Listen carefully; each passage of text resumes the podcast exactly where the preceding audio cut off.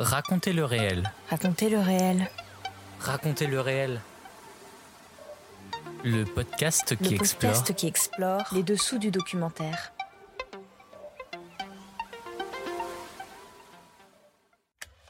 Bonjour, je suis Clément et je vous emmène dans mon univers professionnel qui est aussi ma passion. Épisode 11, le métier de monteur. Un film, c'est sélectionner, euh, construire, mettre euh, en ordre et en désordre, euh, trouver la musique du film. C'est vraiment choisir et assembler ce qui a été tourné de manière à ce que ça fasse le meilleur film possible. Aujourd'hui, je reçois Pauline Gaillard, monteuse de films. Elle a monté de nombreux films, aussi bien fiction que documentaire. Mais c'est son travail documentaire qui nous intéresse et que nous allons aborder ici. Dans ce domaine, elle a monté notamment Les Aventuriers de l'Art moderne, série d'animation pour Arte en 2015, Les Habitants de Raymond Depardon en 2016, Braguino de Clément Cogitor en 2017, ou encore Petite fille de Sébastien Ligit en 2020. En 2012, Pauline Gaillard a été nommée au César du meilleur montage pour La guerre est déclarée, une fiction de Valérie Donzelli.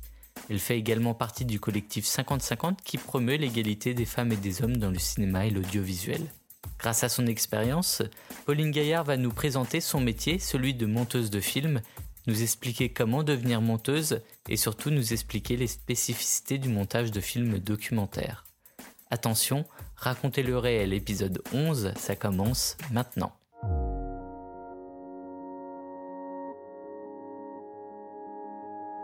C'est quand même assez difficile de travailler avec le réel parce qu'il n'est pas très saisissable. Et c'est vrai que quand on rentre dans sa chambre d'hôtel comme ça et qu'on on- on met ses bobines sur la table de, de chevet, Explorer. Et comme nous, on a des films qui sont d'un certain coût, certains, même d'un énorme coût, c'est pas pour le goût de la dépense, parce que c'est s'endetter. Et j'aime pas m'endetter, mais j'y suis bien obligé, parce que je veux surprendre, parce que je veux être dans la, la- la folle aventure de la vie de, de ces animaux. Raconter. Moi, j'ai tendance à valoriser les gens que je filme, des gens de la rue, des- des- de tout le monde. Et je les valorise en les écoutant, en montant leurs propos. Les gens deviennent des héros, des héros de leur village, de leur endroit.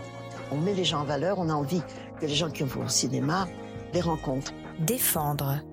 Moi, je voulais faire un film activiste. Donc, c'était un film qui était là pour, euh, pour amener de la connaissance, enfin, pour avoir un peu plus, amener l'écologie au cœur des consciences. Transmettre. Ce qui m'intéresse davantage, si vous voulez, c'est la réaction des gens eux-mêmes. C'est la réaction des gens eux-mêmes, pourquoi? Eh bien, c'est que euh, les cinéastes, les cinéastes qui viennent faire des films dans ces pays, ne se rendent pas compte qu'il peut exister un dialogue absolument extraordinaire entre les gens qu'ils étudient ou qu'ils filment et eux-mêmes. Et que ce dialogue vient justement de ce moyen miraculeux qu'est le film. Le documentaire se dévoile Dans Raconter le réel. dans Raconter le réel.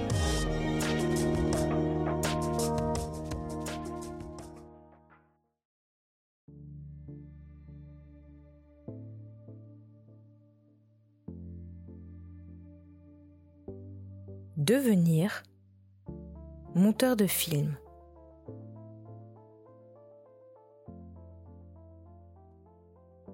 Pauline Gaillard, comment êtes-vous devenue monteuse de films? Alors, euh, de films déjà, enfin, moi, en fait, au départ, euh, je, j'ai fait une école de cinéma qui s'appelle la FEMIS euh, en montage et, et en sortant de l'école, j'ai commencé à travailler comme stagiaire et puis de fil en aiguille, j'ai fait à la fois de la fiction et du documentaire. J'ai eu la chance qu'on me propose les deux. Donc j'ai très vite fait les deux, voilà. C'est le parcours type euh, pour devenir euh, monteuse de films Euh, alors il n'y a pas de parcours type, bien que euh, c'est vrai que la FEMI c'est une, école, en tout cas que moi j'ai énormément euh, aimé et qui qui dans le milieu professionnel a une bonne réputation. Ce qui a pour conséquence que les gens qui en sortent, les, les gens comme moi au montage, ou, mais aussi au son, à l'image, dans les départements qu'on dit techniques, euh, trouvent assez facilement et assez rapidement du travail, parce que c'est quand même une espèce de garantie pour les, pour les productions euh, d'une excellente formation euh, assez approfondie. Et, Et donc moi, j'ai eu la chance de pouvoir rentrer dans cette école. Et, évidemment, je la conseille à toute personne voulant faire du montage, mais aussi euh, qui souhaitent travailler dans le cinéma, que ce soit faire des films, en écrire, en produire, en éclairer, en sonoriser. C'est vraiment une école que je, que je conseille très vivement, d'autant plus que c'est une école publique, donc bon, alors certes accessible via un concours assez sélectif, mais, mais pas impossible la preuve.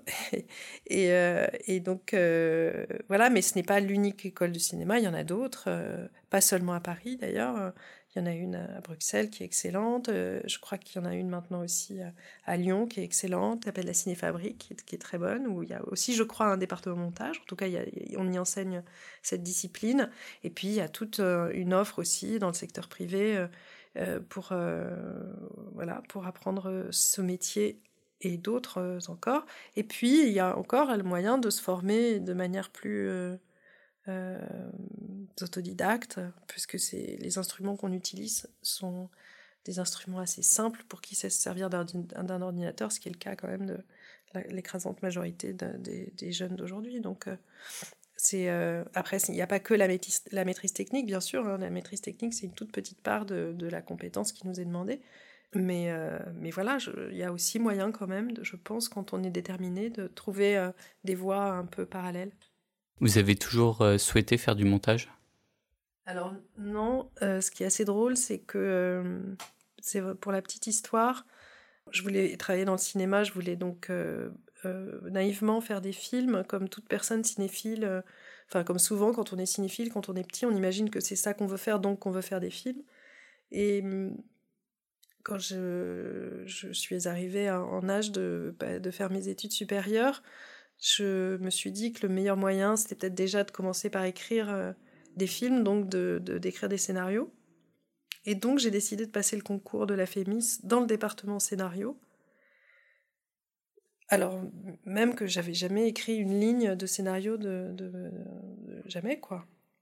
Et donc j'ai passé le concours en scénario et j'ai je suis rentrée à la FEMIS dans le, dans le département scénario. Il se trouve que euh, c'est une école qui fonctionne par euh, groupe, c'est-à-dire qu'il y a plusieurs départements, scénario, réalisation, montage, son, image, euh, production, etc.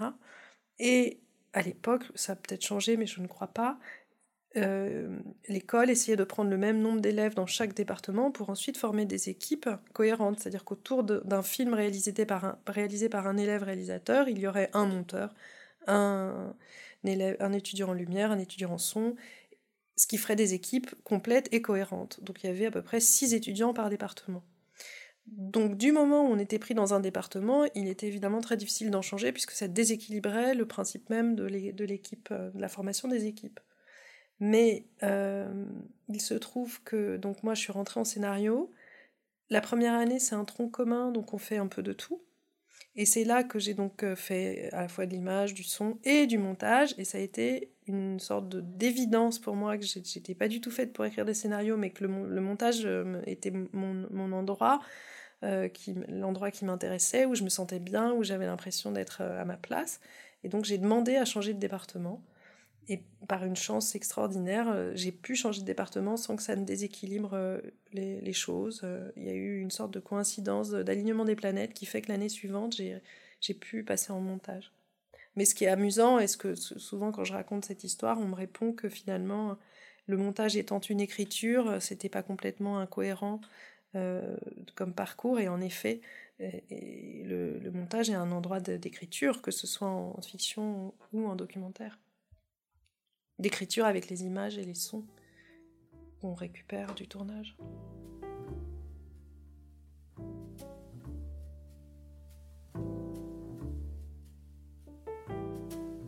Monter un film documentaire.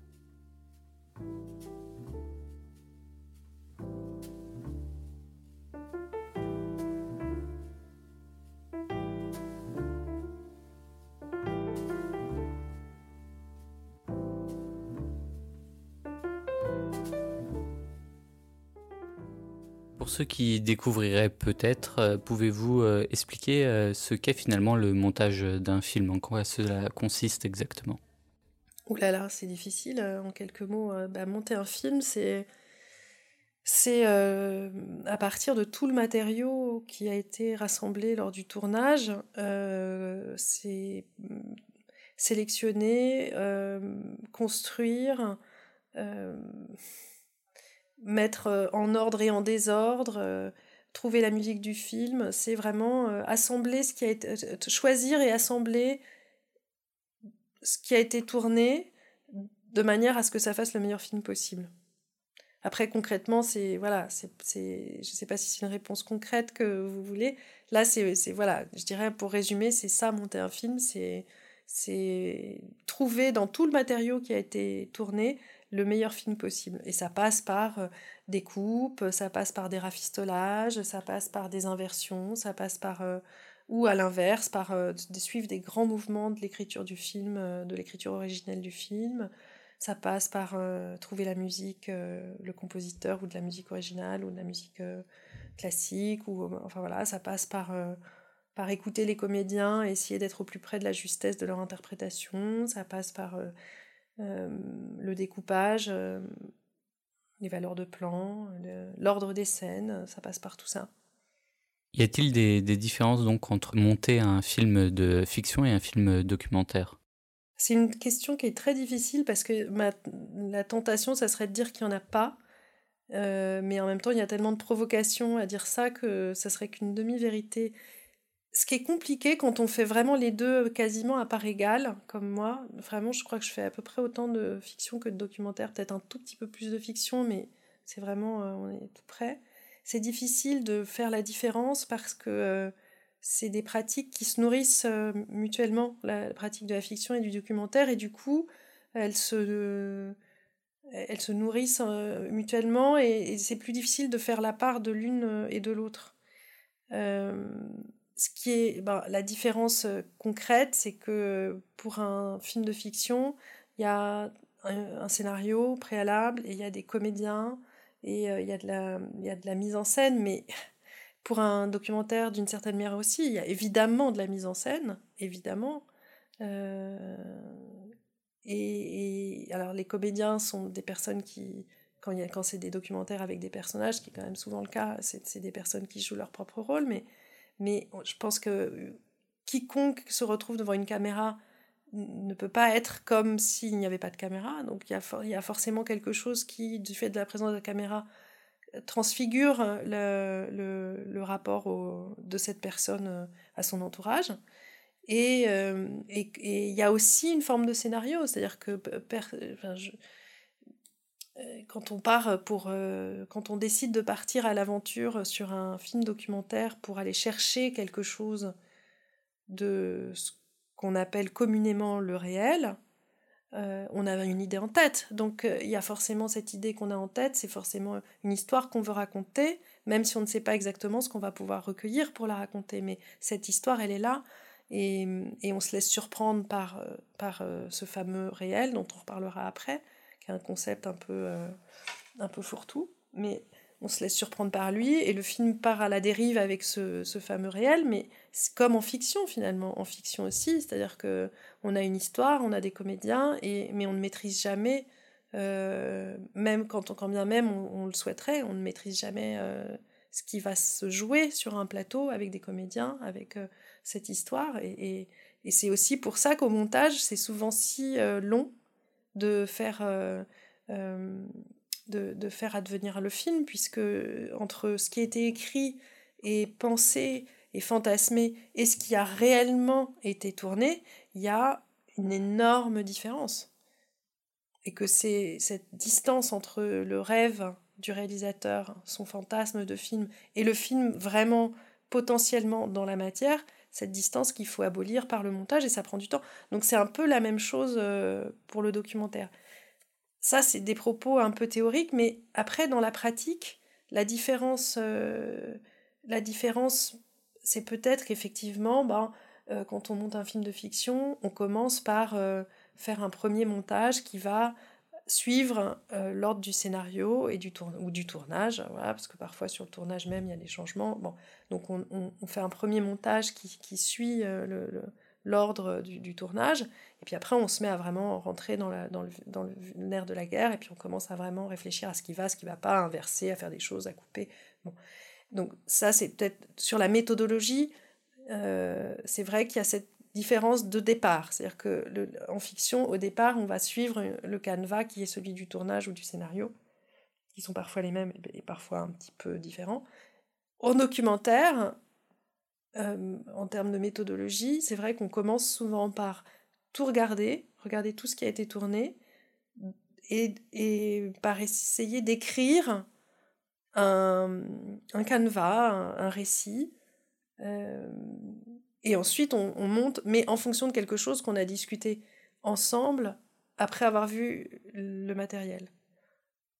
En tout cas, euh, peut-être que tout le monde ne fonctionne pas comme ça. Moi, c'est vrai que sur les documentaires, que je pense notamment au travail euh, avec Sébastien Lifshitz euh, et, et, notamment au, plus récent, à savoir Petite Fille, c'est ce qu'on a fait. On a, on a regardé tout, tout le matériel, tous les rushs, et ensuite on a on a fait une sorte de montage sur papier, quoi, assez sommaire, hein, mais on s'est dit, on va mettre ça, puis ça, et puis on a, on a fait comme ça une espèce. On avait un grand tableau avec des, des post-it qui correspondaient aux scènes qui avaient retenu notre attention, et puis on les a mis dans un ordre, en réfléchissant ensemble, sans du tout toucher à, à la machine hein, pendant plusieurs jours, ou juste pour regarder des images et, ou écouter des paroles. Et, euh, et, donc on a fait une sorte de scénario sur, euh, sur papier. Euh, c'est comme ça qu'on a procédé. Et hum, donc c'est voilà, c'est de la méthodologie, mais, cette méthodologie finalement, elle varie d'un film à l'autre. Je suis sûre qu'il y a des tas de documentaires qui ne se sont pas montés comme ça. Et de, des tas de films de fiction qui ne se montent pas non plus comme ça. En fait, ce qui est le, dénominateur commun à tout film, qu'il soit de fiction ou de documentaire, c'est qu'il impose, de par sa nature, la nature et de, de la personne qui l'a conçu, et du matériel qui a été tourné, il impose une forme de méthodologie. Et c'est ça qui est passionnant dans le travail de monteur, c'est qu'à chaque film, on doit comme se renouveler et, euh, et, trouver la bonne méthode. Il n'y a pas de... Moi, en tout cas, j'ai pas de méthode euh, clé en main qui fonctionnerait pour n'importe quel film. Euh, que ce soit, encore une fois, de fiction ou de documentaire. Ça dépend vraiment de la nature du film. Vous avez également euh, réalisé une série d'animation qui s'appelle Les Aventuriers de l'art moderne pour Arte.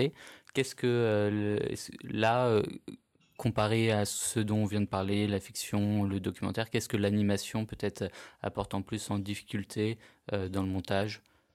Alors c'était, alors je corrige un tout petit peu, c'était une co-réalisation avec Amélie Haro, on était donc euh, deux euh, aux manettes sur les trois premiers épisodes. Sur les trois derniers, c'était euh, Valérie Loiseleux et Amélie Haro.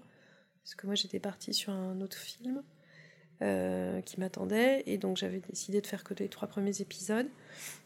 Et donc, on, co-réalisait cette série qui avait pour, dont le principe était de mélanger images d'archives et images d'animation pour raconter la vie des artistes à Paris au début du siècle.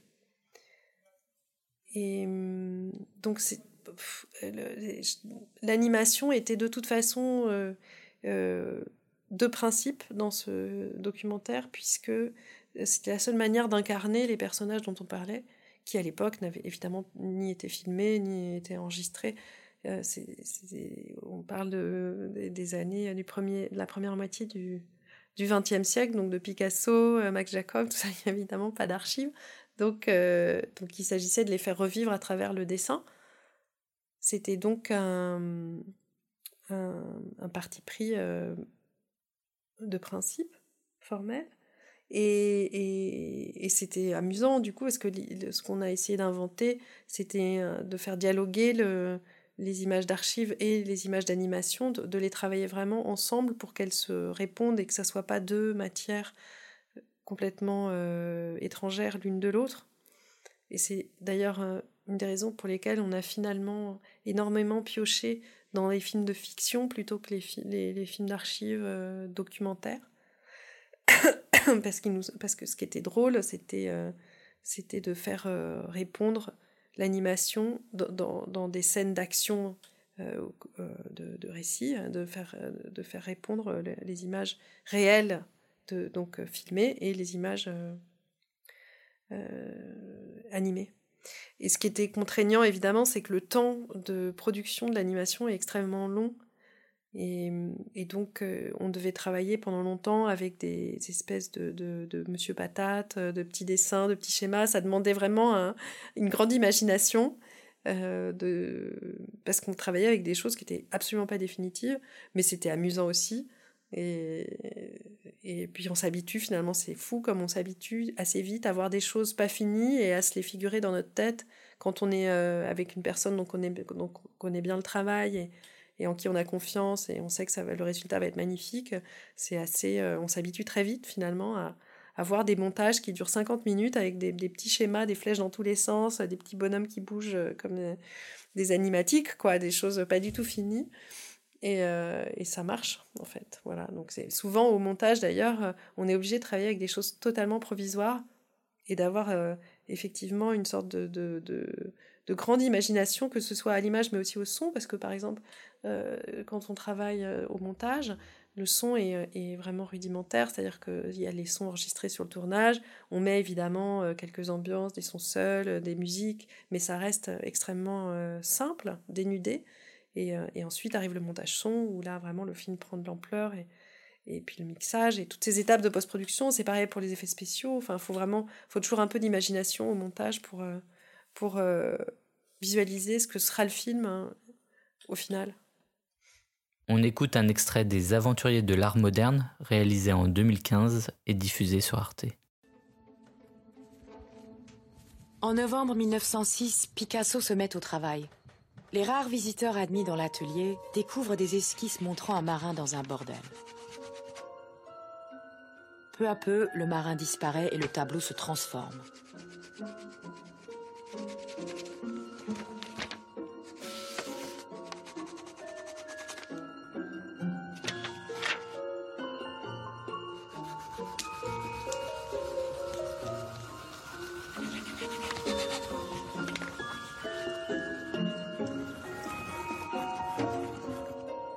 Lorsqu'il est achevé, il représente cinq femmes, dont quatre debout, nues. Les visages des deux figures centrales portent l'empreinte de statuettes ibériques exposées au Louvre. Le personnage de gauche et surtout les deux figures de droite, celles des masques nègres. Les corps des femmes sont disloqués, taillés à angle vif, grands pieds, grosses mains, poitrine coupante ou sans existence, les nez écrasés, tordus. Du bleu sur une jambe, une disgrâce dans certains mouvements, des géométries nettes qui annoncent le cubisme.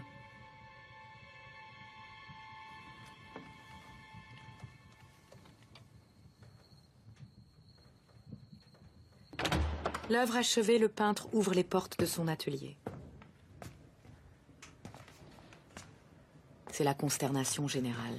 Personne ne comprend. Même pas Guillaume Apollinaire, lui qui n'hésite jamais à prendre la plume pour défendre les audaces de l'art moderne, ne consacre pas un mot au tableau. Max Jacob lui aussi garde le silence. Seul Gertrude Stein défend l'artiste, mais du bout des lèvres.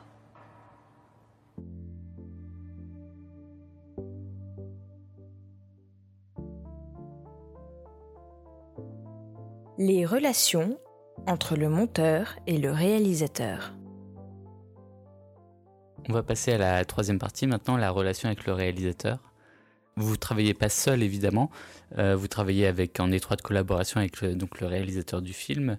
Comment se passe cette collaboration euh? Bah ça dépend évidemment, de... ça dépend des personnes. Mais euh, bah, par exemple, il y a des voilà, il y a des réalisateurs qui sont extrêmement présents, et puis il y en a qui sont moins présents parce que je pense par exemple à. Bah, c'est drôle parce que Sébastien Duchis, finalement, c'est un bon exemple de. C'est le bon équilibre. C'est-à-dire, c'est à la fois quelqu'un qui est extrêmement présent, mais qui en même temps euh, fait complètement confiance à ses collaborateurs et a beaucoup de plaisir à les laisser travailler seuls et à venir voir une vraie proposition. C'est-à-dire que, par exemple, que ce soit sur les invisibles ou sur, bah, sur tous les documentaires que j'ai montés avec lui, que ce soit les invisibles ou la vie de Thérèse, la vie de Thérèse ou petite fille, on, voit les rushs ensemble. Donc ça, il, euh, ce qui est bien, c'est qu'on regarde tout le matériel et on en discute et je, il me dit ce à quoi il est sensible et moi je dis ce à quoi je suis sensible. Il y a comme ça un premier euh, échange euh, sur la matière. Donc je repère assez bien à ce moment-là ce, qu'il désirerait voir dans le film, l'esprit aussi dans lequel il voudrait le voir dans le film. Et puis, euh, une fois qu'on a discuté assez longuement de ce qui serait bien de, garder, de pas garder, dans quel ordre, etc., là, il part, il s'en va, il me laisse travailler le temps qu'il me faut, toute seule, sans rien, sans jamais revenir. Et ensuite, il vient, une fois que j'ai quelque chose à lui montrer, il revient, il regarde, et ce qui est plaisant pour lui, c'est que euh, il a déjà l'impression de voir un film, alors même s'il y a plein de choses à changer, comme il m'a laissé toute liberté, j'ai pu euh, trouver la place pour lui faire des propositions, pour euh, j'ai pu caler des musiques, mettre des voix dans ce sens, dans, un sens ou dans un autre. Enfin, c'est une vraie proposition formelle et ça lui permet de rebondir tout de suite très fort. Et, et, et, ça nous fait gagner un temps fou. Mais ça, ça marche parce qu'il a confiance et parce que ça lui plaît de travailler comme ça. De, de lâcher prise, pour ensuite revenir fort de sa surprise, de la surprise qu'il a en voyant la proposition, et puis fort de, ce que ça lui révèle aussi de, des forces et des faiblesses de, ce que je lui propose. Donc, euh, donc ça, c'est... Bah, sur les invisibles, c'était... on, travaillait comme ça, c'est-à-dire qu'on voyait... Il y avait donc plusieurs personnages. Euh, je sais plus combien ils sont au final dans le film, je crois qu'il y en a sept, je me souviens plus. Et donc on avait, comme on travaillait, euh, moi j'avais, j'avais 12 ou 13 semaines euh, de montage, et ensuite je, passais la main à, Tina, qui ensuite a fini le, montage. Et donc nous, on avait décidé avec Sébastien de faire cette première phase de montage, en fait, de, de prendre chaque personnage, il y avait à peu près 10 heures de matière sur chaque personnage, et de monter le portrait de chaque personnage, et ensuite si on avait le temps, au bout de ces douze semaines, de commencer à réfléchir à la structure, à comment ces récits allaient se s'entremêler. Et c'est au, final Tina et Sébastien qui ont fait ce travail de restructuration euh, de, à, partir de cette base des, euh, je sais plus, neuf portraits, huit portraits et, euh, et qu'ils ont d'ailleurs évidemment au fil de cette euh, nouvelle structure remonté en partie puisque à partir du moment où ils mettaient euh, où ils faisaient une sorte de tresse de tous ces personnages il fallait revoir la structure de chaque partie. Ça c'était une donnée évidente. Et donc ce qui se passait c'est qu'on donc on regardait les, les 10 heures de rush sur je sais plus 3 ou 4 jours on regardait tout on discutait il me laissait 3 ou 4 jours il revenait, il y avait 30 euh, minutes, euh, il y avait un, montage de 30 minutes, à peu près, 20, 20 à 30 minutes. Euh, Raymond Depardon, par exemple, c'était différent. bon, alors après, le film était, était, était aussi très particulier. Hein, les, les habitants, c'est un, film, je ne sais pas si vous l'avez vu, mais c'est donc c'est une série de discussions de gens dans une caravane. Et donc c'est la, caravane de, Raymond euh, se promène en France et donc il invite des personnes qu'il rencontre au cours de ses voyages à venir dans sa caravane et à continuer la conversation qu'ils étaient en train d'avoir devant la caméra. Donc c'est des fragments de conversation, que ce soit euh, dans, toute la France. Voilà. Alors, euh, forcément, c'est pas la même euh, histoire, c'est pas la, même nature de film, et donc c'était pas non plus la même euh, façon de travailler. Et donc, ce qui était hyper agréable, c'était qu'on regardait, on avait commencé le travail, on avait vu tous les rushs en salle de projection. ce qui, ce qui n'arrive plus jamais, c'est vraiment la méthode à l'ancienne, quoi. Comme à l'époque, on, tournait en pellicule, qu'il n'y avait pas tous ces ordinateurs partout. On, voyait les rushs en salle de projection. Donc on avait fait ça pendant, je sais plus, deux ou trois semaines. On avait regardé tous les rushs en salle de projection, et puis après on discutait ensemble. Et puis, et ensuite, on a réfléchi à la structure. Donc, il était à la fois assez présent et en même temps, j'avais beaucoup de moments où, où je pouvais travailler seul. C'était assez équilibré aussi, un peu comme avec Sébastien. Il était à la fois très présent quand il était là et puis en même temps dans la confiance, donc il me laissait aussi travailler seul. Mais voilà, ça, ça dépend en fait des. Ça dépend tellement des, des réalisateurs. Sur le film de Clément Cogitor, que ce soit Bieloutine ou Braguino, il est, on était très souvent on était très souvent ensemble dans la salle de montage. Sans doute aussi parce qu'on n'avait pas énormément de temps, que ce soit pour euh, Bieloutine ou Braguino. On, on avait, euh, je crois qu'on avait six semaines, enfin, on avait des temps de montage qui étaient assez courts. Et puis le film étant en, langue étrangère, une langue que ni lui ni moi ne parlons. Euh, alors on, avait des transcriptions et puis on avait un dictionnaire russe dans la salle de montage, donc on s'en sortait comme ça. Mais c'est vrai que c'était des films un peu intenses. Donc on était, euh, ouais, on était, euh, on, les a vraiment fait euh, main dans la main. voilà, c'est, je sais pas, ça, c'est, je crois que c'est à peu près tout ce que je peux vous raconter. On écoute la bande-annonce du film Les Habitants, réalisé par Raymond Depardon en 2015 et monté par vous, Pauline Gaillard. Du nord au sud, de Charleville-Mézières à Nice, de Sète à Cherbourg. Je pars à la rencontre des Français pour les écouter parler. J'ai aménagé une vieille caravane et j'invite des gens, rencontrés dans la rue quelques minutes auparavant, à poursuivre leur conversation devant nous, en toute liberté. Ça va être un été... un été mouvementé, tu vas voir. Je suis sûre que tu vas rencontrer quelqu'un. Je suis sûre, je te jure, j'arrête pas de le dire à Julio. T'es beau. Comme toi. Mais on est complètement à l'opposé. À l'opposé On se demande pourquoi on est ensemble d'ailleurs. Trop de sentiments, bébé. Trop de sentiments, bébé. Dans la vie, il n'y a pas que les études. Hein. Le mari aussi, c'est sacré. Et macho, ils sentent plus pisser parce qu'ils savent tenir une ponceuse. Faut arrêter, euh, la ponceuse, je te la tiens. C'est compliqué de dormir avec quelqu'un. Ça fait du bruit, ça bouge, et moi, ça me met les nerfs. C'est pas dur, c'est la guerre. je suis un bon psy, ça c'est sûr faire carrière. Je suis amoureuse. En fait, tu m'as, tu déconnes Non, bébé. Dès que je me suis mis en couple, bah, toutes les filles de Nice y venaient. Ah ouais Ça fait 40 ans que je suis là, je repartirai jamais. Tu vois, en fait, la Bible, elle, elle change. Oui, les écrits changent, tu vois. Un couple normal, euh, on dort ensemble. On a eu l'habitude de vivre en famille. Dans la famille et dans le quartier.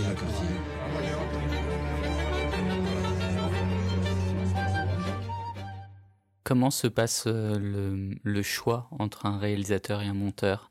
Euh, Qui choisit qui? Est-ce que c'est le monteur qui choisit le réalisateur ou est-ce que c'est le réalisateur qui choisit le monteur? Ah, on ne sait pas ça. on ne sait pas euh, comment ça se passe.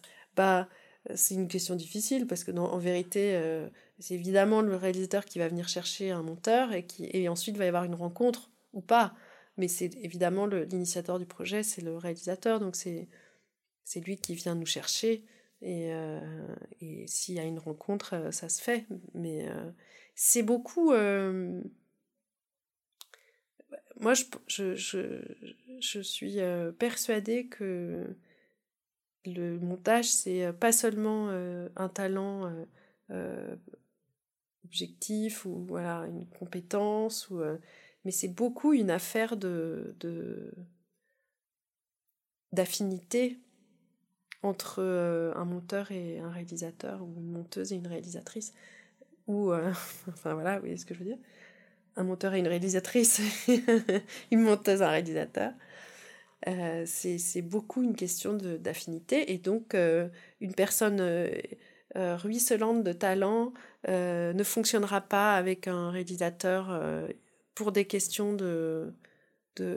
d'affinité de, contraire, ou à l'inverse Enfin voilà, c'est beaucoup des questions de. C'est pas qu'une question de, de compétences. Voilà. Donc euh, c'est beaucoup des rencontres. Ce qui fait d'ailleurs que souvent, quand les rencontres fonctionnent, euh, elles se perpétuent. C'est-à-dire y a des couples monteurs-réalisateurs très solides qui durent euh, des vies entières. Il y a des gens qui, ne peuvent pas imaginer des réalisateurs ou des réalisatrices qui ne peuvent pas imaginer changer de monteur. C'est vraiment une étape de, fabrication du film euh, assez importante, donc je, pour toutes les autres étapes aussi, hein, mais, mais c'est des, rencontres assez fortes. On, est à un moment de la jeunesse du film qui est, qui est c'est l'accouchement quoi donc c'est vraiment une étape assez décisive euh, c'est là que le film va prendre sa forme euh, définitive. Donc on a un rôle à jouer, euh, évidemment, complètement main dans la main avec l'initiateur du film, qui est le réalisateur ou la réalisatrice. On a un rôle à jouer ensemble qui fait que ça crée des liens souvent très très forts quand la relation fonctionne. Comment se plonger dans un film, un tournage, euh, alors que, que, vous ne l'avez pas forcément vécu, vous y étiez pas euh, Comment réussir à ressentir la vision aussi du réalisateur, alors qu'on, lorsqu'on n'est pas finalement sur le terrain et qu'on n'a pas rencontré tous ces personnages, toutes ces personnes qui ont été filmées, et que l'on voit quand même dans leur intimité, mais à travers un écran? Bah, c'est ça qui est génial, c'est que euh, on est le premier spectateur. Les spectateurs non plus n'auront pas été sur le tournage, ne les aura pas rencontrés. Et, c'est, et le film existe pour lui, pour ce, cette, euh, cette personne invisible qu'on ne connaît pas et qui est le spectateur du film. Et on est le premier, en fait. Donc finalement, et c'est là qu'on peut revenir d'ailleurs sur ce concept de réel qui pour moi est une espèce de, de mot... Euh, fourre-tout, comme je disais tout à l'heure, et qui, est plus un concept que quelque chose de tangible. Euh, l'expérience directe de ce qui s'est passé sur un tournage, il n'y a que les membres de l'équipe qui vont la vivre. C'est pas elle qui est constitutive du film.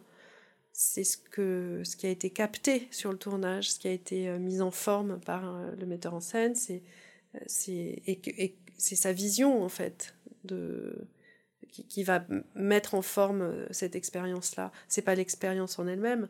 Donc euh, moi, d'une certaine manière, c'est encore mieux, en tout cas d'un point de vue absolument personnel, je trouve ça bien mieux de ne pas être pollué, le mot est fort, mais pollué par l'expérience du tournage en tant que monteuse, parce que je n'ai absolument aucun, je suis, comment dire, je suis vierge par rapport à ce qui s'est passé réellement. Et ça me laisse complètement euh, libre de réinterpréter ce que je reçois, c'est les images et les sons et le jeu des acteurs ou euh, le matériel documentaire. Hein. ça, me laisse dans une, dans une sorte de pureté euh, et de virginité avec ce matériel. Et ça donne toute liberté. Je suis pas empêchée par les souvenirs, ce qui s'est passé ce jour-là, euh, le drame qu'il y a eu dans la vie de ce, personnage, le hors-champ, tout ce qui est hors-champ, euh, et qui, certes, euh, a laissé des traces, mais qui, qui ces traces, ça sera à nous, aux monteurs et aux réalisateurs, aux réalisatrices, monteuses, de, de, de les restituer, mais c'est pas ça qui va faire la matière première du film. Donc euh, moi, ça ne me regarde pas d'une certaine manière. C'est drôle parce que souvent, euh, euh, par exemple, moi, quand il y a un décor de maison ou d'appartement ou je sais pas quoi, et que je n'ai pas été sur le décor, ça m'arrive de, que ce soit en documentaire ou en fiction d'ailleurs, ça m'arrive de mettre, de faire des déplacements de personnages dans ce décor qui sont pas du tout justes. par rapport à l'architecture du décor, mais parce que j'y ai pas été. Et pour moi, ça ne pose aucun problème. Et c'est vrai que parfois, les réalisateurs ouais, ça me disent Mais attends, là, tu lui as fait traverser le, le truc, mais il va dans le mauvais sens. Je dis, mais, c'est pas grave, personne ne le saura. Alors parfois c'est grave parce qu'effectivement dans les scènes d'après euh, il y a la drama... il y a un fait dramaturgique autour de la structure de cet endroit-là mais mais sinon c'est c'est juste un exemple concret du fait qu'effectivement le ne pas avoir été euh, témoin physique de ce qui s'est passé sur le plateau en documentaire ou en fiction ça donne vachement de liberté. Et donc ce fameux réel bah moi je sais pas le, réel c'est toujours un mot qui me dérange parce que pour moi quand on est au cinéma on ne voit pas le réel euh, le cinéma du réel je sais que c'est une jolie expression et, et euh, je, c'est pas pour polémiquer, mais pour moi, il n'y a pas de cinéma du réel. C'est une sorte de, de, raccourci pour parler du documentaire, mais comme ou du documentaire, mais le réel, c'est ce qu'on en fait et c'est évidemment ce qu'on en retranscrit avec nos yeux à nous. Euh, donc c'est absolument pas du tout euh, une réalité euh, objective, tangible. C'est pour ça, le cinéma du réel, ça me semble toujours un petit peu, un petit peu pauvre comme, comme expression. Parce que pour moi, le, le réel n'a pas de n'a pas d'existence qui serait qui serait manifeste, qui pourrait se manifester comme ça dans un film. Est-ce que le monteur, la monteuse a plus de liberté sur le déroulement de l'histoire lorsqu'il ou elle travaille sur un documentaire plutôt que sur une fiction parce que le scénario est moins définitif, moins établi à l'avance? Alors, euh, on va dire que le monteur, c'est le couple qui monte. C'est parce qu'un monteur n'est pas seul et, et, il est au service d'un film. Donc, moi, j'aime pas trop dire le monteur a de la liberté ou c'est le film qui, qui en a. Mais nous, on est, on, on est les on est les instruments euh, au service du film, que ce soit le réalisateur ou, le monteur. Hein. on est ensemble à essayer de, de, faire le meilleur film possible. Donc on est comme un peu des, des instruments au service du film. C'est dans, dans, mon idée. Donc c'est pour ça que quand je disais ça sous-entend que le monteur devrait avoir une place, c'est parce que euh, moi je sais que souvent quand je parle à des gens de mon travail, par exemple, des gens qui, qui ne savent pas ce que c'est exactement le montage, euh, ils me demandent souvent ah mais euh, est-ce que euh, est-ce que le réalisateur il te laisse quand même faire des trucs euh, est-ce que t'es pas là juste pour appuyer sur des boutons? Et ça me fait toujours sourire parce que c'est comme si ces gens-là dans plein de bonnes intentions voulaient que je puisse les rassurer sur le fait que je ne suis pas juste au service d'eux et de quelqu'un qui me donne des ordres etc c'est donc pour moi c'est pas comment dire, c'est vraiment un, Quand on dit le monteur, c'est la salle de montage, enfin c'est le travail du montage au service du film. C'est pas juste moi, c'est aussi la, la, personne avec qui je travaille, le réalisateur, la réalisatrice. On est, on est deux, et évidemment, euh, il y a tout le travail des gens derrière, de, avant, après, voilà. On est tous au service du meilleur film possible. Et donc, est-ce que euh, un documentaire donne plus de liberté euh, dans le récit parce qu'il n'y aurait pas de scénario préalable? Eh bien, oui et non. D'abord, parfois, il y a quand même un scénario préalable, assez, euh, assez net. Il y, a des, il documentaires qui sont scénarisés, même hein, aujourd'hui. parfois, on propose des projets, il y a un séquencier, il y a, il vraiment un, plan de travail, comme pour un film de fiction, avec des personnages qu'on va rencontrer. Il y, a, des, des, y a scénarios de documentaires et des documentaires qui sont extrêmement écrits, extrêmement bien écrits. Donc c'est les mêmes contraintes, je dirais, que pour un film de fiction. Euh, et puis pour ce qui est des documentaires un peu moins écrits, mais qui sont tout aussi bien pensés au préalable, parce que c'est pas parce qu'il n'y a pas de scénario que c'est pas pensé, évidemment. Euh, et ben c'est oui et non, c'est-à-dire que euh, on n'a pas idée, tant qu'on ne l'a pas vraiment expérimenté et mis les mains dans, dedans, à quel point un scénario de fiction est euh, ultra malléable.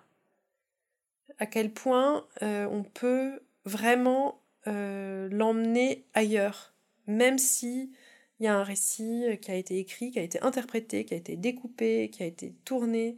Il y a vraiment il y a une vraie réécriture qui est toujours possible, en tout cas très souvent possible au montage. Et pour le documentaire, évidemment aussi, mais à contrario, il y a aussi en documentaire des contraintes assez, euh, assez euh, difficiles à décrire comme ça, encore une fois, quand on n'en a pas fait l'expérience, mais euh, des contraintes qui sont liées au tournage, qui sont liés à, au, nombre de jours de tournage, aux situations, aux personnages qui savent avoir été filmés et donc ne veulent pas forcément que certaines choses soient gardées ou que certaines choses soient dites, à hum, des histoires de compréhension. Euh, ça, c'est une des grandes contraintes aussi du documentaire, c'est-à-dire que euh, en fiction, en général, euh, y a toujours, on fait toujours passer des informations, que ce soit dans l'exposition du film ou dans les dialogues entre les personnages. On fait comprendre des choses de manière plus ou moins subtile sur les rapports entre les gens, sur la situation, sur comment ça évolue dans le film. C'est le travail du scénariste, c'est une partie de son travail. Mais en documentaire, il y a des tas de choses qu'on ne peut pas expliquer euh, comme ça aussi facilement. D'abord parce qu'il n'y a pas de dialogue qui sont écrits, parce qu'il y a des enjeux de, compréhension de situation qui sont parfois très difficiles à établir. Par exemple, bah voilà, par exemple dans Braguino, le film de Clément Cogitor, il y avait euh, cette histoire de rivalité. Je ne sais pas si vous l'avez vu, donc, mais je vais le raconter pour les auditeurs qui ne l'ont pas vu. C'est euh, l'histoire d'une communauté qui s'est installée euh, en Sibérie, dans un autre endroit totalement sauvage, loin de tout. Et, euh, et en fait, c'est deux familles qui sont devenues rivales au cours des ans et qui ne se parlent plus, qui sont ennemies et, et, et qui vivent pourtant à côté l'une de l'autre. Et Clément n'a filmé que euh, d'un côté de la barrière, c'est-à-dire qu'il il n'a filmé qu'auprès de, la famille de Braguin. Il n'a pas filmé les Quilines, les Quilines étant le nom de la famille rivale. Parce qu'évidemment, il ne pouvait pas, pouvait pas passer le mur et aller de l'autre côté. En tout cas, c'était son choix et c'était un excellent choix par ailleurs. Mais donc il y avait et, euh, donc il y avait tous ces enjeux euh, géopolitiques à l'échelle d'un petit village perdu dans la taïga, mais c'était très difficile.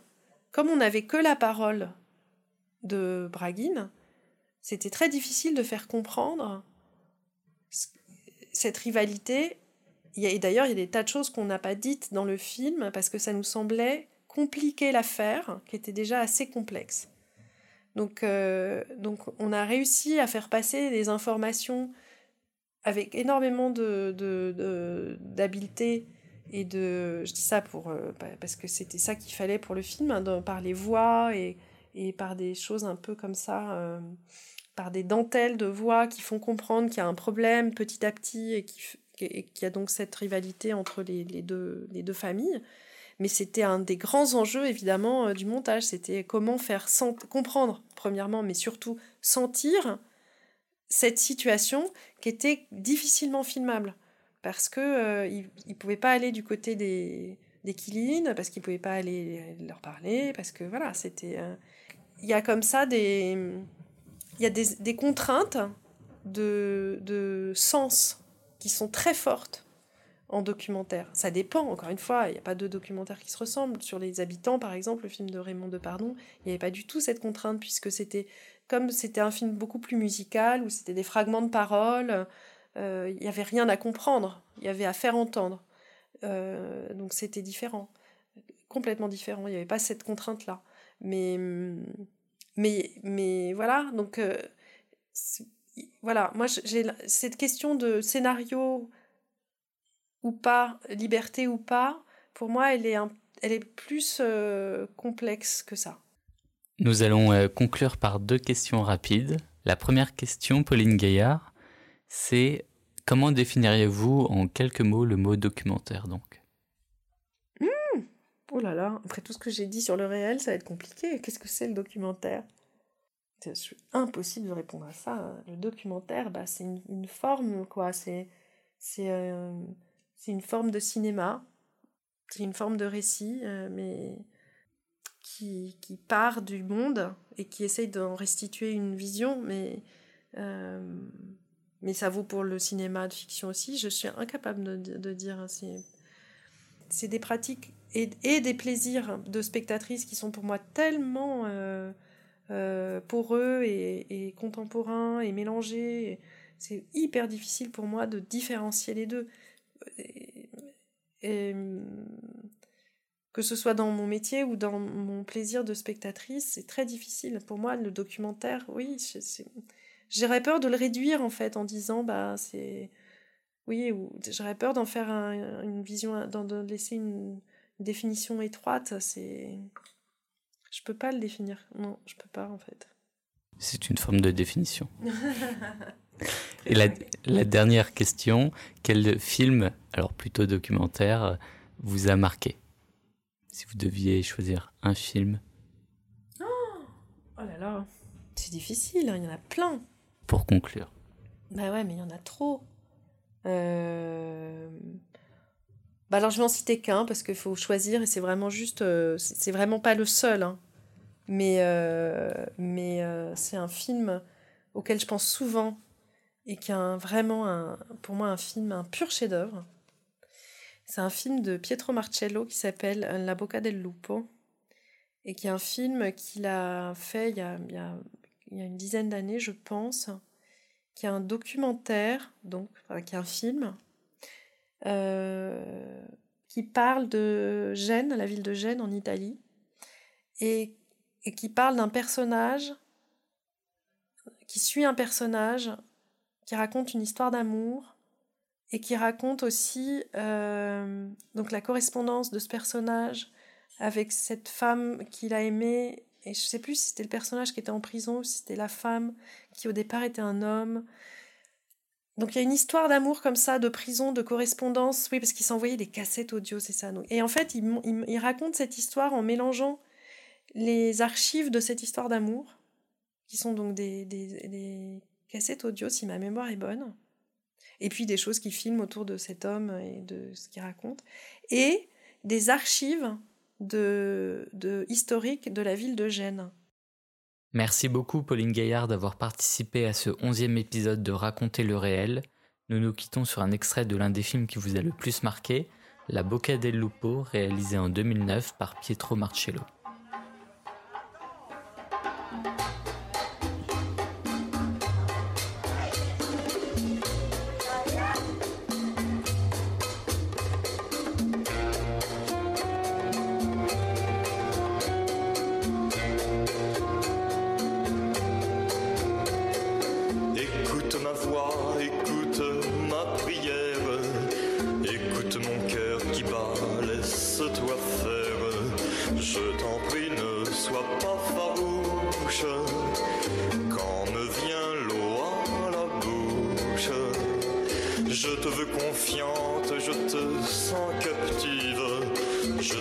Laisse-toi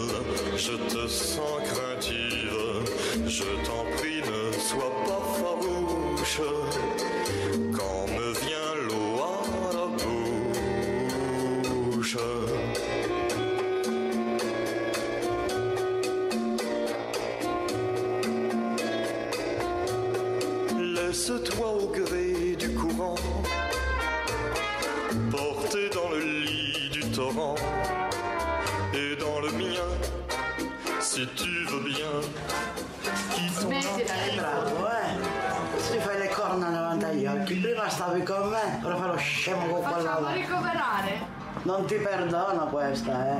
Io credevo che mi amavi. No, con te amicizia. Mi hai tradito. Aia! Vigliacco. Con te amicizia, con lei amore. È diverso. Tu mai tradito. A chi? Prima mi davo il A chi c'ha la colpa? Buon film, buona scena. Cosa non dirlo? Con lei amicizia, con amore, è diverso. Capito? Prima mi dava il bacino, eh. Sì, ma scena. Con te amore, con lei amicizia, da 40 anni. Eh, la moglie del Nimo, deve sopra. Ero la moglie del Sì, perché è morto suo marito. C'était Raconter le réel, le podcast qui explore les dessous du documentaire.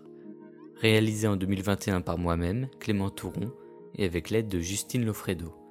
Si vous avez aimé ce podcast, n'hésitez pas à le noter sur Apple Podcast et à commenter.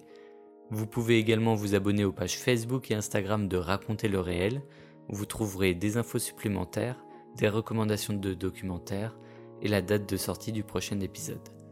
Je vous dis à très bientôt pour un nouvel épisode.